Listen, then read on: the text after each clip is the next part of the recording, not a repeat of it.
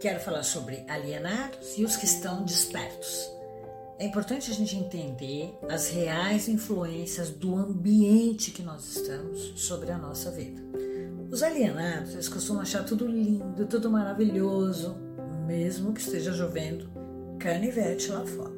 Já uma pessoa que tem a mente aberta, ela consegue viver em paz interior, blindando a mente para não entrar na energia desse caos, mas ela reconhece a existência do caos.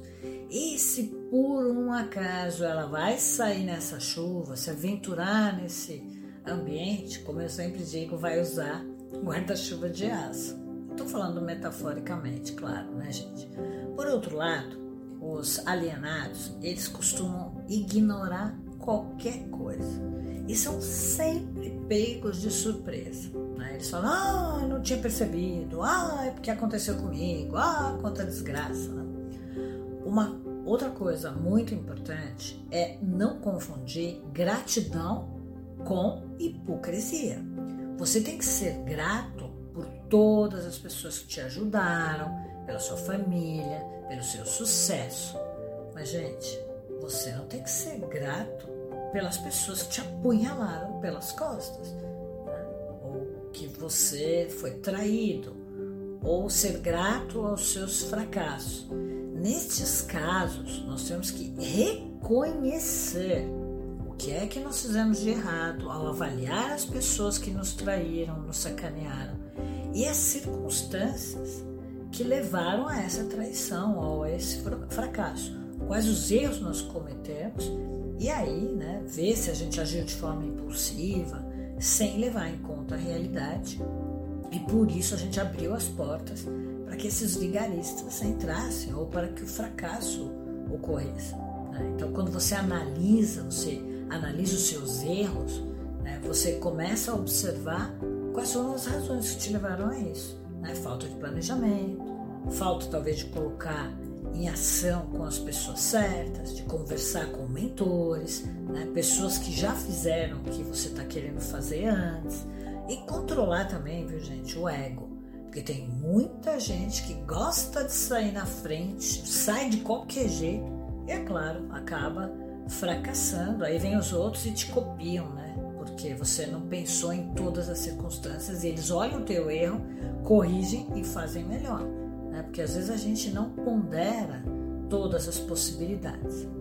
Uma outra coisa muito importante é você não confundir né, o pensamento positivo com o pensamento realista.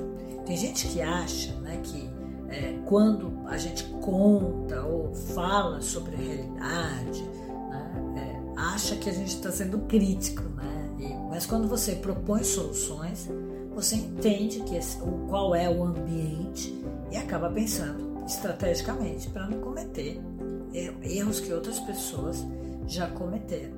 Né? Então não pode confundir falar sobre a realidade né, sobre pensamento negativo ou que ah, falar sobre a realidade você vai atrair coisas ruins.